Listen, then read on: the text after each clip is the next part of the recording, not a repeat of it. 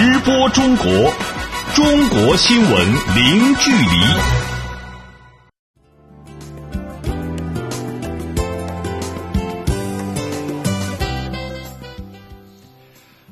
这里是直播中国节目，听众朋友您好，我是主持人林飞。你好，我是王悦。今天节目的主要内容是：中国国家主席习近平表示，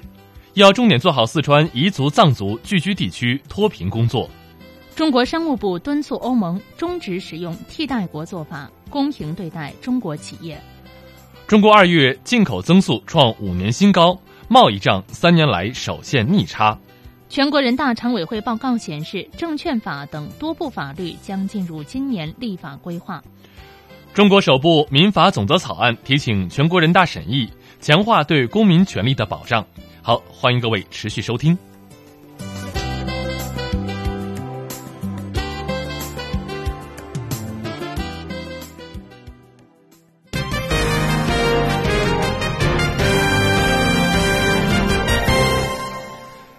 八号，中共中央总书记、国家主席、中央军委主席习近平来到四川代表团参加审议。地处中国西南内陆的四川省是农业大省，如何推进农业供给侧结构性改革，帮助当地贫困人口脱贫，成为了习近平当天与代表们讨论的核心议题。那么具体情况，来听本台记者吴倩为您发回的详细报道。与四川代表交流，总书记谈起让自己感到揪心的一件事。去年媒体报道了凉山州的悬崖村，看到村民和孩子们常年在悬崖上爬藤条，安全得不到保证，看了以后心情还是很沉重，也很揪心。前不久又看到材料说当地已经建了新的铁梯，心里又感觉到松了一下。对四川的脱贫攻坚啊，中央应该加大支持力度。总书记提到的悬崖村位于四川省凉山州，这个名叫阿土勒尔的小村庄。村民进出村都要徒手攀爬十七段落差近千米的陡峭藤梯，每天村里的孩子都要背着沉甸甸的书包爬着藤梯上下学。去年五月，媒体报道后，阿土勒尔村已发生改变，进村的藤梯变成了钢梯，踏上钢梯可以看到脚下的美姑河旁边的古里拉达大峡谷，别有一番风貌。阿图勒尔村所在的凉山州位于四川省西南部，是我国最大的彝族聚居区，也是全国十四个集中连片贫困地区之一，贫困人口超过五十万。总书记当面向凉山州委书记林书成详细询问当地的文盲率、脱贫攻坚进展等情况。林书成告诉他：“我们今年冲击攻势已经打响。”今年计划退出的五百个新村、五万人异地搬迁将在雨季前完成。计划明年摘帽的三个县、一百六十六个村的住房建设已经全面启动。据了解，目前四川的贫困人口已经从二零一二年底的七百五十万减少到去年底的二百七十二万，贫困发生率由百分之十一点五下降到百分之四点三。始终强调精准扶贫的总书记当场特别指出，要继续把彝区、藏区脱贫工作作为重中之重，扎实推进扶贫攻坚。现在扶贫关键是要精准发力，向基层聚焦聚力，扶持谁，谁来扶，怎么扶，如何退，全过程都要精准。有的需要下一番绣花的功夫，防止返贫投继续攻坚同样重要，就是要巩固造血技能。素有“天府之国”美誉的四川，是我国粮食作物和经济作物的重要产地。习近平嘱咐四川代表们要做细做精农业，加强绿色、有机、无公害农产品供给，就地培养更多爱农业、懂技术、善经营的新型职业农民。对四川来说，农业大省这个金字招牌啊，不能丢啊！要看到，随着收入水平和生活水平提高，人们对农产品、食品的需求更加精致、更加多样了。这里有巨大的需求。只要真正是绿色、有机、无公害的农产品，只要真正是带有乡土特色的食品，永远都能打动人们的味蕾。记者吴倩，北京报道。八号，中国国务院总理李克强在全国人大广西代表团参加审议。李克强说：“今年改革发展任务繁重，希望广西以改革发展成果兑现改善各族群众生活的承诺，要依靠改革开放增强发展动力。”详细情况，我们来听记者翟磊的报道。在听取代表发言后，李克强说：“近几年广西发展取得长足进步，成绩值得肯定。今年改革发展任务繁重，要依靠改革开放增强发展动力，深化放管服改革，把政府不应拿掉的权利放掉，管住管好该管的事儿。”他说：“政府该干的事情要干好，比如说监管。但是由于我们的主要精力放在了审批上，这个监管就少有精力，甚至不被重视。”而恰恰市场主体需要的是什么？公平的竞争。这我们政府恰恰应该把职能转变，主要放到这方面来。监管实际上也是改革。宏观部门，你们不可以监管吗？可以监管。李克强说，要更加主动为企业服务，营造良币驱逐劣币的公平环境。在扩大开放中，积极参与国际合作与竞争，立足创新驱动，释放双创潜力，为新旧动能转换插上翅膀，推动产业迈向中高端和实体经济转型升级。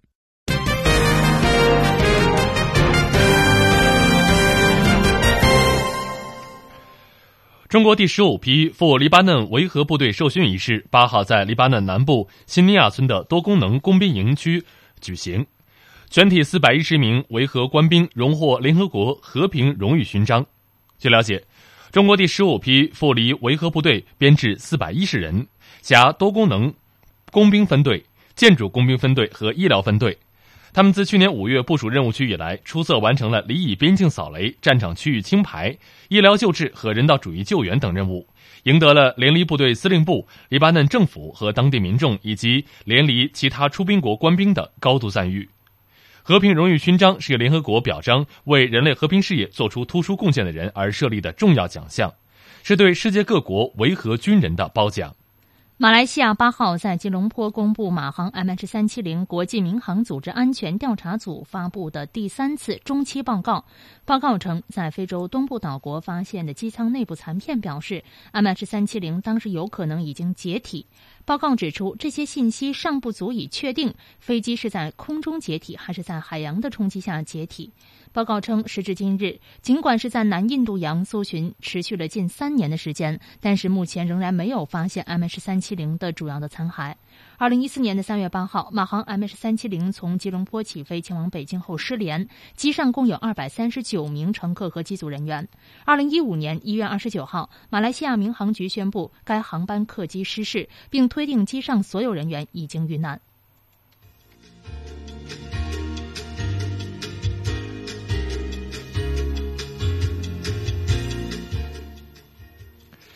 直播中国，接下来我们将关注以下的财经资讯。商务部敦促欧盟终止使用替代国做法，公平对待中国企业。中国二月份进口增速创五年新高，贸易账三年来首现逆差。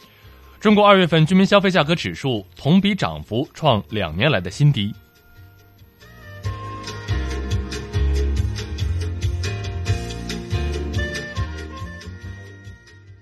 直播中国，中国新闻零距离。欢迎您持续关注直播中国。我们先来关注中国今天最新的股市和汇市信息。首先是今天股市方面，九号中国内地沪深两市双双下挫，个股呈现普跌格局。截止收盘，上证综指收报于三千两百一十六点七五点，下跌二十三点九二点，跌幅百分之零点七四，成交一千九百九十二点八一亿元人民币。深圳成指收报于一万零四百二十一点零六点，下跌七十七点二五点，跌幅百分之零点七四，成交两千五百一十三点零一亿元人民币。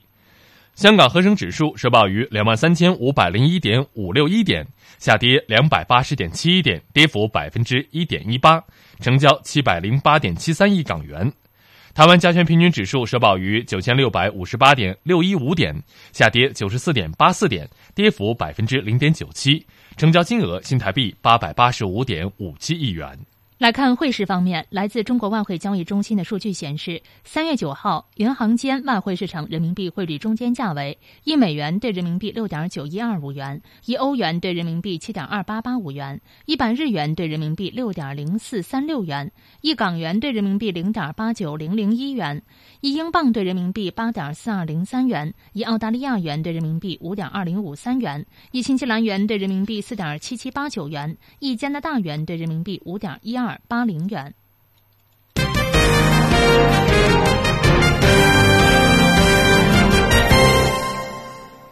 日前欧盟委员会作出终裁对原产于中国的中厚钢板产品征收反倾销税税率高达百分之六十五点一至百分之七十三点七为期五年。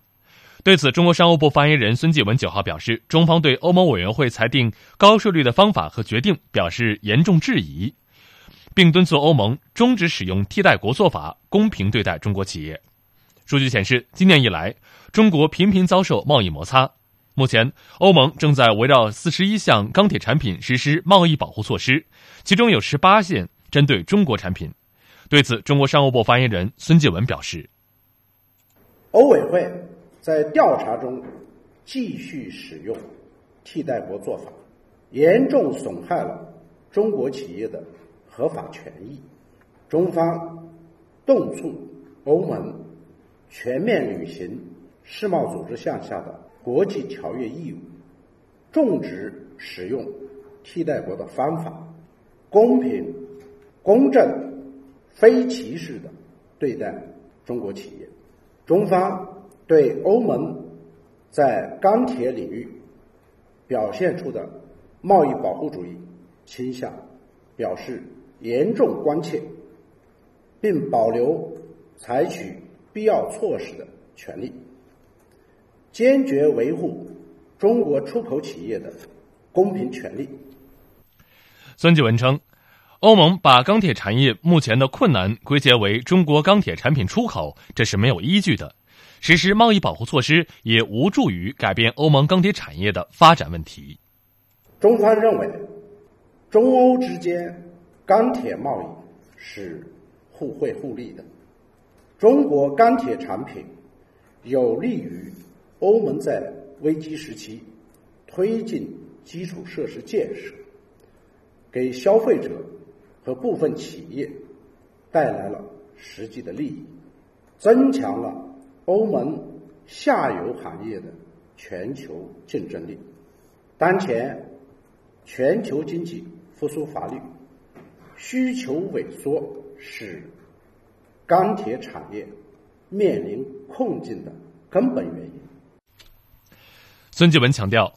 中方一贯主张反对贸易保护主义，希望欧盟审慎克制、规范发起贸易救济调查和采取贸易限制措施。严格遵守世贸组织规则，公正、公平、透明的贸易措施。同时，中方愿意继续与欧方加强合作，共同反对贸易保护主义，为经济全球化创造良好的环境。我们再来关注海关总署八号发布数据，按人民币计价，中国二月份进出口总值一点七一万亿元，同比增长超过两成。其中进口出现暴涨，同比增幅百分之四十四点七，远超市场的预期；出口增长百分之四点二，低于预期。当月进出口贸易出现逆差，这是自二零一四年二月份以来，中国贸易账首次出现逆差。请听本台记者陈宇的详细报道。中国二月进口八千八百六十六点八亿元，同比增长百分之四十四点七，远超市场预期，创下五年来新高。商务部研究院国际市场研究所副所长白明认为，这与去年同期基数较低、今年春节提前等因素有关。进出口的之间的表现为什么差异那么大？我想可能。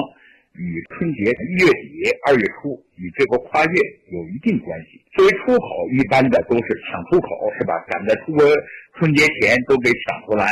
是吗？那么进口很早以前你就订了货了，这个月进口贸易增长十分明显，很大程度上是由于我们的稳增长啊出现成效。释放出更多的进口需求，这是再有一个人民币贬值，进口同样的东西，我们需要付出更多的人民币。值得注意的是，二月进出口贸易逆差为六百零三点六亿元，这一结果也是自二零一四年二月以来，中国贸易账首次出现逆差。对此，白明分析认为，这也和出口面临不确定性有关。我们的出口虽然有所增长，但是相对于进口来说，增长的幅度。相对来说是比较小。如果说再折成美元这么算，那甚至还略有负增长。从外部环境上看，世界经济没有百分之百的完全复苏，我们的出口也遇到了贸易保护主义。今年以来，我们的在国际上遇到的贸易救济比较多，特别是美国。随着呃一月底特朗普上台，我们对外贸易的尤其是对美国贸易的环境出现了更多的不确定性。在这这种情况下，我们的出口贸易的增长也会面对新的压力。海关总署表示，二月中国外贸出口先导指数为四十点二，较上月上升一点二。这一指标表明，未来两三个月中国出口压力有望缓解。环球资讯记者陈宇北京报道。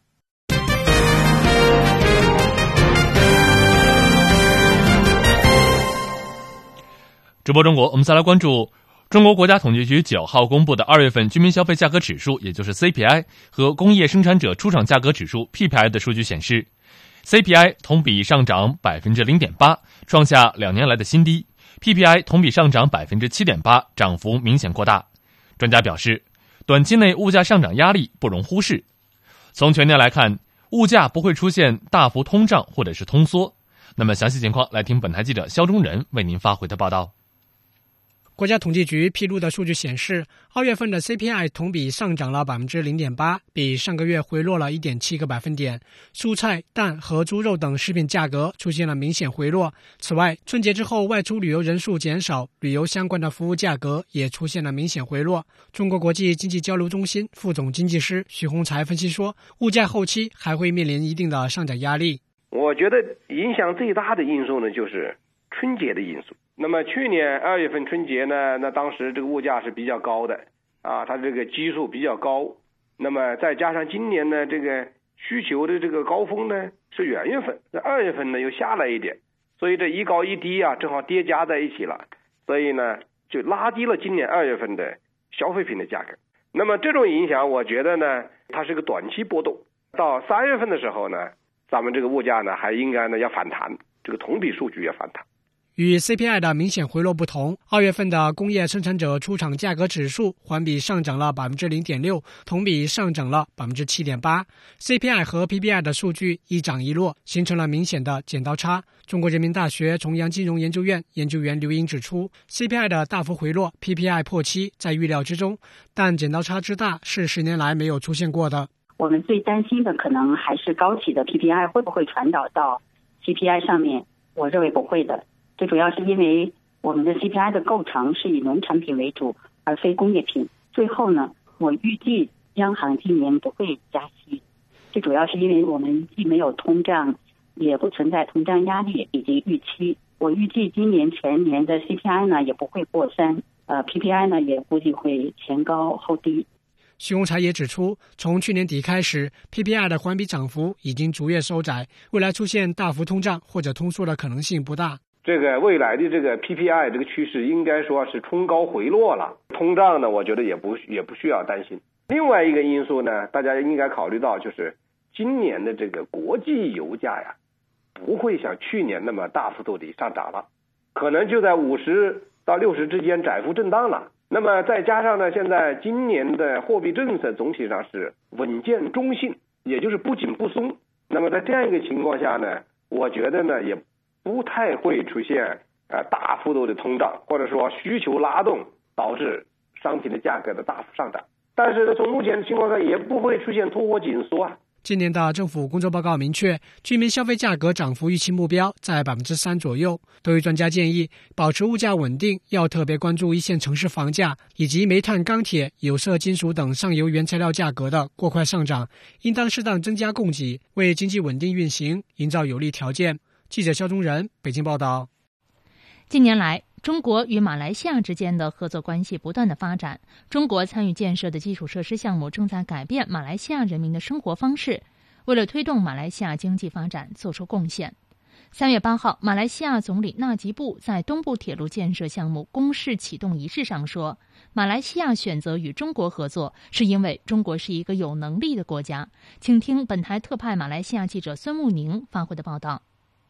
马来西亚东部铁路建设项目是2016年11月马来西亚总理纳吉布访华期间与李克强总理共同见证签署的政府间合作项目。铁路由中国交通建设股份有限公司承建，合同总价值超过745亿人民币，是中马两国间近年来最大的经贸合作项目。3月8号至6月5号。马来西亚铁路链接公司将对东部铁路项目进行公示。八号出席公示启动仪式的马来西亚总理纳吉布说：“这是这一现代化铁路建设项目迈出的第一步，也是铁路途经地区人民迈向现代化生活的重要一步。”马来西亚东部铁路建设项目由中国交建承建，项目建设将使用中国标准，按计划工程将于二零二四年完工。纳吉布总理解释说：“选择与中国合作是源于马来西亚对中国经济的信心，也是因为马来西亚看重中国的能力。”通过这个项目，我们会加强与中国的合作。当我们要与别国建立关系，当然要与有能力的国家建立关系，所以我们要与中国这样的国家交往。中马合作正大步向前迈进，但是马来西亚反对党却多次攻击政府的基础设施合作项目，出卖国家主权。对此，纳吉布严肃回应：马来西亚人民在期待东部铁路早日建成，不要将造福人民的合作项目政治化。铁路建设与主权无关。令我惊讶的是，这个项目将如此造福国家人民，将建设发达现代的东部地区，甚至将改变那里人们的生活方式。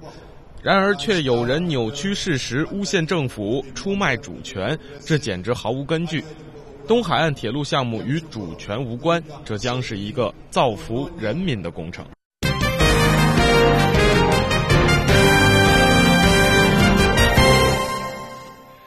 直播中国，我们再来关注三月八号，中国葛洲坝集团有限公司与巴基斯坦水电开发署在巴首都伊斯兰堡签署达苏水电站的主体工程建设商务合同。这是目前巴基斯坦单个合同金额最大的水电站项目。达苏水电站项目位于巴基斯坦北部开布尔普赫图赫瓦省科西斯坦地区的印度河流域，总装机容量为五千四百兆瓦，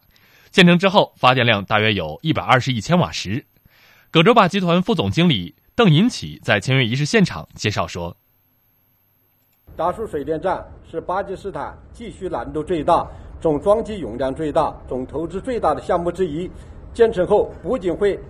有改善当地电力短缺的状况，也将为当地创造大量的就业机会，促进当地的社会经济发展。”出席仪式的巴基斯坦水电开发署主席侯赛因说。当达苏水电站完工后，巴基斯坦的电力供应将达到一个新的高度。届时，巴水电开发署不仅将提供价格优惠的电力，而且还是绿色环保的电力。中国葛洲坝集团在大型基础设施投资建设领域具有核心的竞争力，先后在巴基斯坦承建了 NG 水电站、SK 水电站、E 三五高速公路、M 四高速公路。吉姆普尔风电等一批电力和基础设施建设项目，为巴基斯坦的能源电力发展和基础设施建设做出了积极贡献。当天出席仪式的巴国防部兼水资源和电力部长阿西夫对中国在解决巴基斯坦能源问题上的贡献给予了高度的评价。中国在解决巴基斯坦能源危机问题上扮演了主要角色。当我们能源领域急需投资时，中国及时出现了。过去三年里，中国对巴投资数量是前所未有的，具有纪念意义的。这再次证明了巴中关系的牢固。中国是我们全天候的朋友，我们对这种友谊感到骄傲。中国在巴基斯坦经济生活中一直扮演着举足轻重的角色。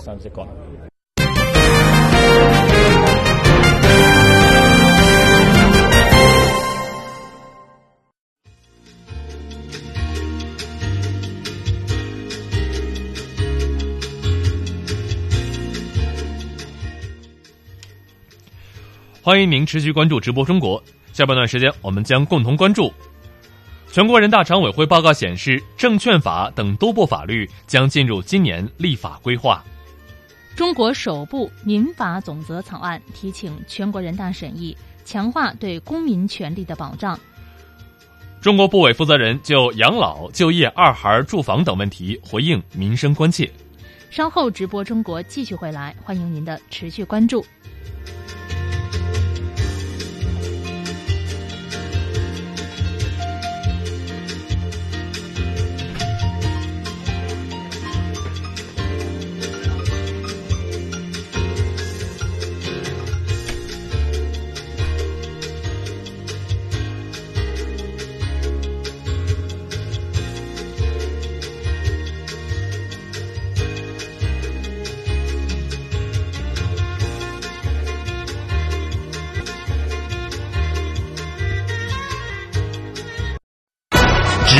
中国，中国新闻零距离。直播中国下半段时间，我们首先关注今天节目的主要新闻。八号，中共中央总书记、国家主席、中央军委主席习近平来到四川代表团参加审议。地处中国西南内陆的四川省是农业大省，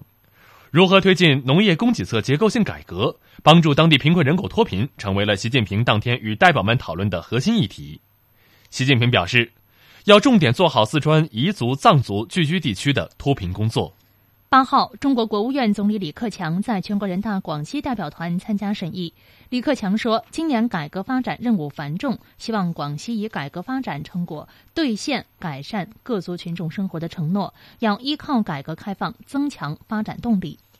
海关总署八号发布数据，按人民币计价，中国二月进出口总值一点七一万亿元，同比增长超过了两成，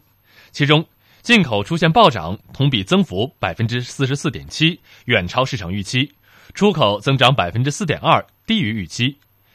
当月进出口贸易出现逆差，这是自二零一四年二月以来中国贸易账首次出现逆差。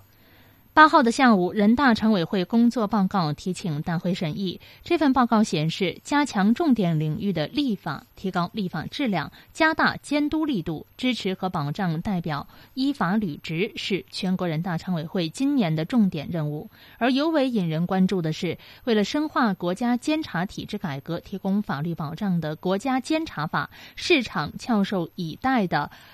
证券法等诸多涉及国计民生的焦点法律案或将进入今年立法规划。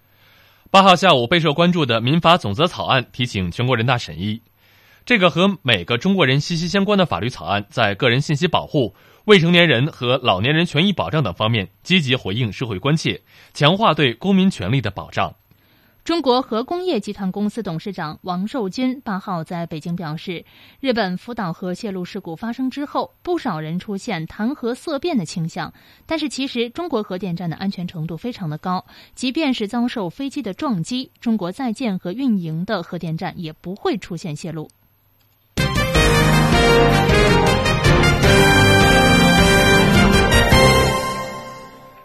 十二届全国人大五次会议正在北京举行。八号下午，人大常委会工作报告提请大会审议。这份报告显示，加强重点领域立法，提高立法质量，加大监督力度，支持和保障代表依法履职，是全国人大常委会今年的重点任务。而尤为引人注目的是，为深化国家监察体制改革提供法律保障的《国家监察法》，市场翘首以待的《证券法》等诸多涉及国计民生的焦点法律案，或将进入今年的立法规划。下面来听本台记者兰民为您发回的详细报道。八号的报告中，全国人大常委会委员长张德江首先回顾了过去一年的立法工作情况。与百姓生活密切相关的民法典开篇之作《民法总则》草案，历经三次审议。事关中国国家安全的《网络安全法》《境外非政府组织境内活动管理法》《国防交通法》相继出台。为落实税收法定原则，本届全国人大常委会审议通过第一部税收法律《环境保护税法》，诸多让中国改革于法有据的立法任务在这一年完成，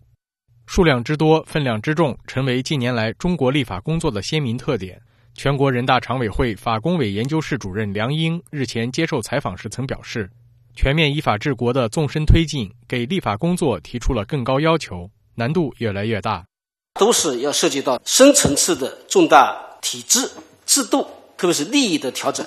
往往需要统筹国际国内、统筹政治、经济、文化、社会、生态等各个方面。所以我们在设计这样的制度，往往是反反复复的研究，反反复复的比较各种方案，征求各方面的意见，才能够拿出一个相对在现阶段来说是最佳的方案。但这个方案也不见得就能够被社会各方面。所广泛认可，我们只能够说是寻求一个最大的社会公约数、最大限度的凝聚社会共识。二零一七年里，又有哪些重量级法律案的立改废事或将走入人们视野？八号公布的常委会报告显示，为落实深化国家监察体制改革的决策，全国人大常委会拟将《行政监察法》修改为《国家监察法》。此外，备受社会关注的《社区矫正法》《土壤污染防治法》。水污染防治法等涉及社会、文化、生态等方面的多部法律将制定或完善。张德江委员长当天强调，围绕构建中国发展新体制、完善法律制度，将成为二零一七年常委会的工作重点。他说，在民法总则出台后，加快推进民法典各分编的编创工作，强化对民事权利的保护，完善平等保护产权等法律制度，落实税收法定原则，制定烟叶税法、船舶吨税法等单行税法，制定电子商务法。修改反不正当竞争法、中小企业促进法、证券法等，着力健全现代市场体系。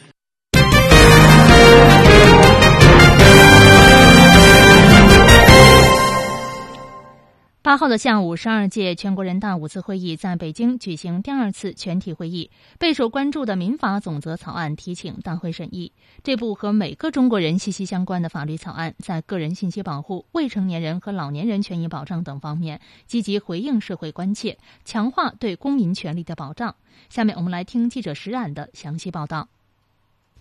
在庞大纷繁的法律体系当中，民法与百姓的关系最为密切。无论婚姻家庭、邻里纠纷还是生产经营，都可以在民法中找到依据。民法总则规定民事活动必须遵循的基本规则和一般性规定，统领民法典各分编。翻开这部为社会生活立规矩的法律草案，对诸如个人信息保护等诸多当下社会关切都作出积极回应。全国人大常委会副委员长李建国指出，在信息化社会，自然人的个人信息保护尤其重要。草案对此。做了有针对性的规定，为了适应互联网和大数据时代发展的需要，草案规定法律对数据、网络虚拟财产的保护有规定的，依照其规定。根据草案，自然人的个人信息受法律保护，任何组织和个人应当确保依法取得的个人信息安全，不得非法收集、使用、加工、传输个人信息，不得非法买卖、提供或者公开个人信息。另外，针对中国空巢老人这一社会痛点，草案明确成年子女对父母的赡养义务，并且将因病丧失或者部分丧失辨识能力的成年人纳入被监护人的范围，填补了现行法律在老年人监护方面的空白地带。此外，面对不时发生的未成年人遭受亲人虐待事件，草案也以最有利于被监护人为原则，就撤销监护、引入临时监护措施等作出规定。李建国说：“监护是保护无民事行为能力人或者限制民事行为能力人的合法权益，弥补其民事行为能力不足的法律制度。草案以家庭监护为基础。”社会监护为补充，国家监护为兜底，对监护制度做了完善，明确了父母子女间的抚养、赡养等义务，扩大了被监护人的范围，强化了政府的监护职能，并就监护人的确定、监护职责的履行、撤销监护等制度作出明确规定。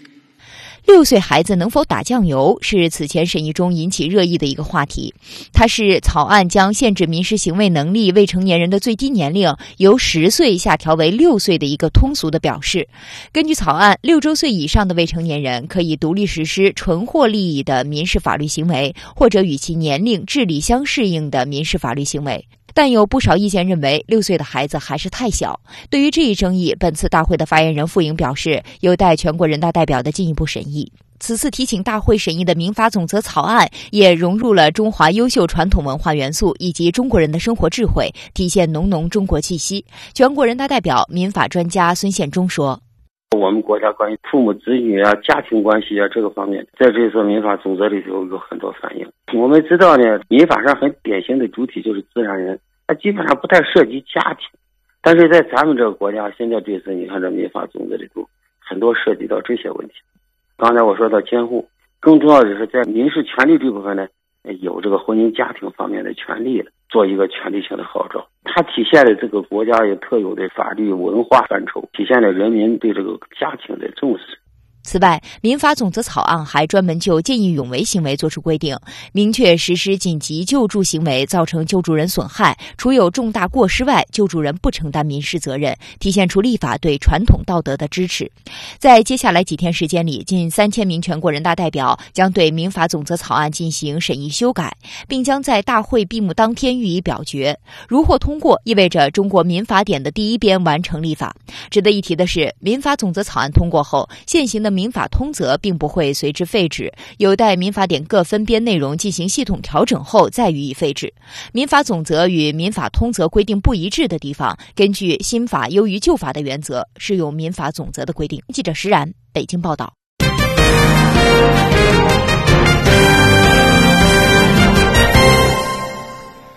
八号，全国人大年度例会举行全体会议，位于北京人民大会堂北大厅的部长通道再次开启。当天，卫计委、人社部、民政部、环保部等十一个部委的负责人走上部长通道的发布台，回应媒体关切。民生话题成为了当天各界关注的焦点之一。针对二孩、养老、就业、环保这些涉及我们每一个人生活的话题，部长们又有何回应呢？那么详细情况，来听本台记者杨琼、郑智为您发回的报道。当天，国家卫计委主任李斌第一个走上了部长通道。对于社会各界最为关注的全面二孩政策落地之后的配套措施问题，他表示，对于生不生二孩，很多家庭有后顾之忧。我们要认真的抓好落实，要呃想方设法的解决好这个甜蜜的烦恼的问题。啊，首先要增加呃服务资源的供给。“十三五”期间呢，会增加产床八点九万张。基本能够满足生育需求。当然了，要生二孩也不光是这个医疗卫生的服务的问题，还涉及到啊幼儿园呐、托儿所的服务，涉及到教育啊、收入，包括女性的就业等等社会政策和家庭政策的支持。所以我们相关部门呢，啊，大家都在积极努力，在认真研究啊，解决这些配套政策的问题。与二孩这个甜蜜的烦恼相比，养老则是每一个家庭都要面对的问题。随着中国老龄化的加快，如何做好养老工作迫在眉睫。特别是全面放开养老市场之后，政府会如何保障和规范养老市场的发展？对此，民政部部长黄树贤表示：“我们要大力的支持居家养老，加快发展社区养老服务。啊，这个养老服务包括。”就是为家庭养老提供服务，也包括加强设施的建设，为老人提供活动的场所，啊，提供各种优质的服务。要加强养老院的建设。这个养老院的建设，一方面数量不够，啊，我们现在数量不够；第二个方面呢，质量也也不够高，所以要解决这两方面的问题。在各项保障措施中，就业被称为民生之本，关系到每一个家庭的福祉。人力资源和社会保障部部长尹卫民坦言，新的一年就业形势错综复杂，总量压力大，结构性矛盾更加突出，招工难、就业难并存。为此，人社部将多措并举，完成今年一千一百万人以上的就业任务。实施积极的就业政策，我们要针对新情况、新问题，制定新一轮的。就业创业的政策，而且要把就业政策和产业政策、金融政策、贸易政策、财税政政策紧密的衔接起来，通过发展经济来创造更多的就业岗位。在部长通道上，记者们的关注点还有住房。针对记者关于七十年产权到期之后怎么办的提问，国土资源部部长姜大明表示：“那么对于七十年。”到期的法律安排问题啊，我们正在深入调查研究，并将积极提出法律安排的有关建议。请大家放心，居民购买住房，其财产权一定会受到法律的有效保障。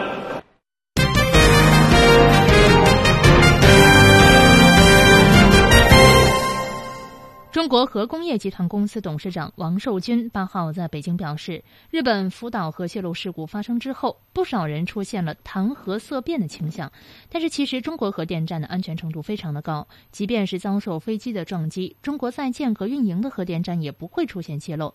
除了地震等极端灾难性的事件之外，核电站的另外一大风险来自飞机的恶意撞击。根据介绍，中国过去设计的核电站一般可抗小型的飞机撞击。九幺幺事件后设计的三代核电机组可抗商用大飞机撞击。核工业西南物理研究院院长刘勇当天也指出，日本福岛核事故发生源于三个主要因素：其一，这个电站是第一代核电机组，反应堆堆芯比较落后，安全防护方面存在着一定的隐患；其二，这次事故是在地震和海啸叠加的极端条件下发生的；其三。日本方面应急举措不到位，导致其成为人类的灾难。刘勇表示，中国并不具备导致上世灾难的任何一个因素，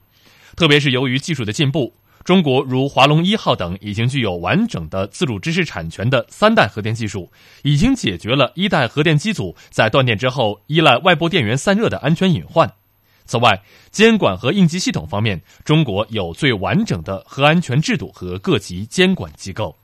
国家食品药品监督管理总局八号就规范中成药药品名称问题表示，下一步对于已上市的中成药中根据有关规定确需修改名称的产品，食药监总局将给予其一定的过渡期，在过渡期之内采取加括号的方式允许老名称的使用，让患者和医生逐步的适应。此前，食药监总局就中成药通用名称命名技术指导原则征求意见稿向社会公开征求意见，引发各界的热议。意见稿提出，中成药命名不应采取夸大、自诩、不切实际的用语，比如说“保”“灵”“精”“强力”“速效”等，以及“预制”“秘制”等溢美之词。食药监总局药化注册司有关负责人指出，中成药夸大式命名是中成药行业乱象的集中体现，与广告法中相关规定相违背。该负责人强调，药品名称作为药品标准的一部分，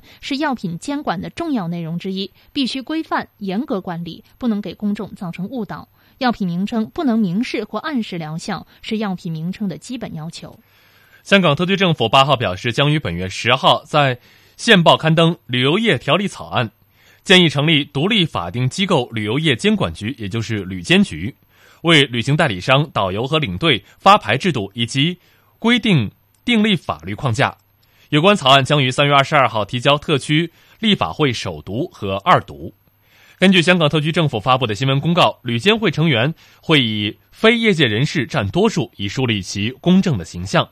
旅监局还将会推行现有的旅游业赔偿基金。并从基金拨出一定比例的款额，成立旅游业发展基金，助力业界和推动业界持续健康发展。当地时间的八号，全球规模最大的旅游交易会之一——第五十一届柏林国际旅游交易展正式开幕。在中国展台，中国旅游代表队除了维持往届的参展规模之外，今年也是呈现许多新鲜的旅游产品和产业趋势。中国国家旅游局驻法兰克福代表处主任史祥向当天向记者介绍说，二零一六年德国赴华旅游人数是六十二点二七万人次，规模与上一年基本持平。根据德方的统计，二零一六年一至十一月，中国赴德旅游人数是一百二十九点一三万人次，同比增长百分之三点二。史祥还表示，今年是中德建交四十五周年，年内两国政府和旅游文化部门会有一系列的庆祝活动。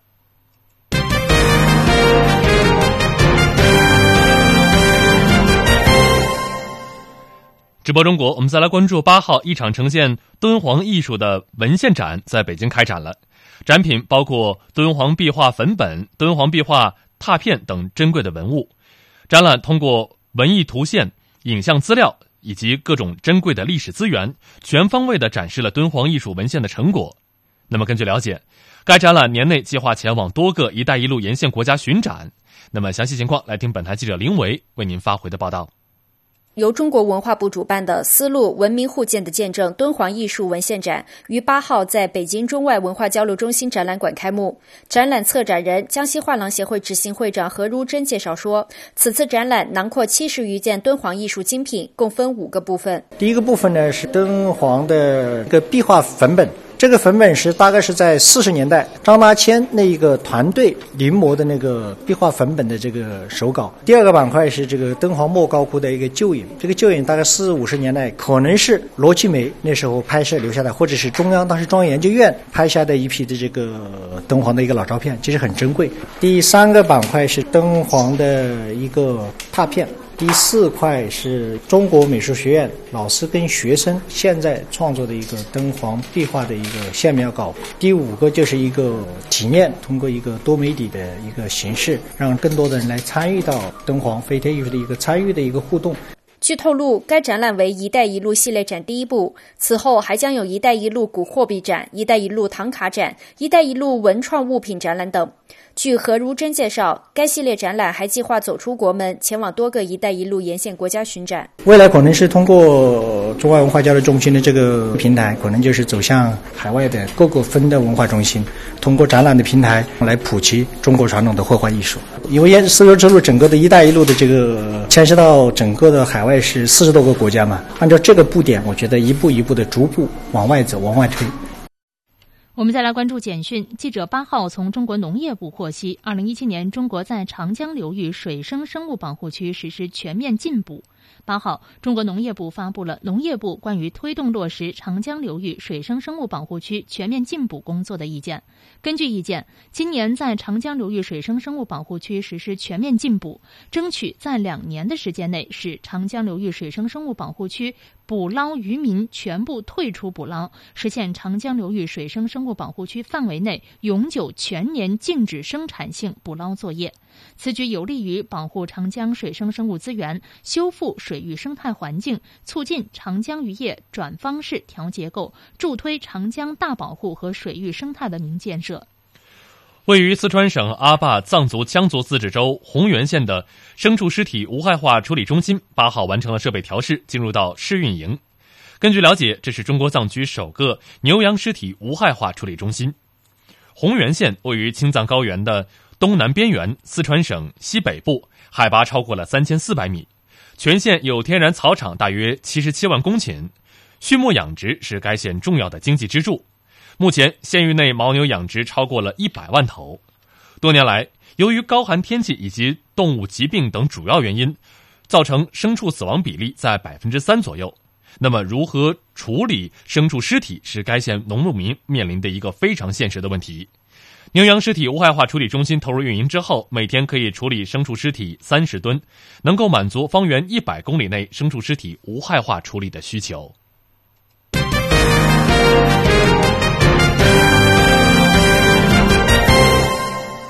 直播中国，接下来我们来关注海外华人社区发生的新闻。正在参加2017至2018巴黎秋冬时装周的中国设计师王芝，三月六号在接受人民日报海外版记者专访的时候说：“随着中国国家实力、消费者购买力的提升，中国独立设计师的业态环境日趋成熟，正涌现出了一批优秀的新一代的设计师。更多的中国设计师将会走上国际舞台。”王芝携自创品牌近日首次亮相巴黎时装周，作品受到好评。华盛顿邮报评价说：“通过颜色的运用、飘逸的剪裁和丰富的面料，王芝的设计颇为耀眼。”在本届巴黎时装周上，不少品牌突出绒面运用，王芝自创品牌无疑是最佳的设计之一。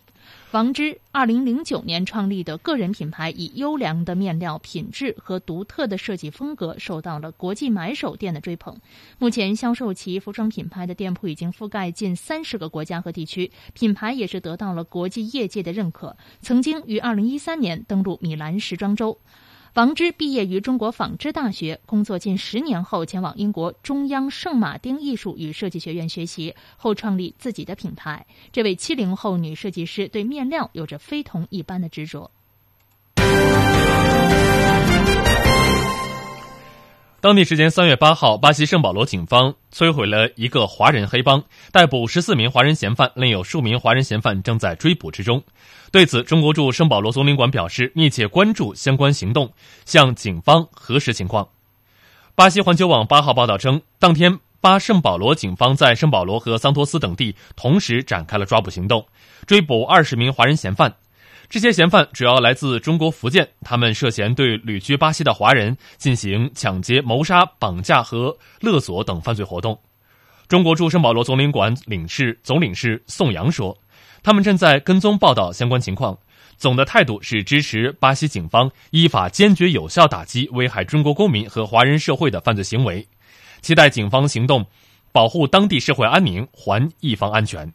宋阳表示。在巴西的中国公民和华人社会为当地的经济发展发挥着自己的作用与贡献，与巴西民众和谐共处，他们应该得到和平安全的社会环境的保障。中国使领馆一向积极倡导华侨华人遵纪守法、合法经营、融入社会、团结和睦，为中巴两国合作、两国人民之间的友谊做出自己的贡献。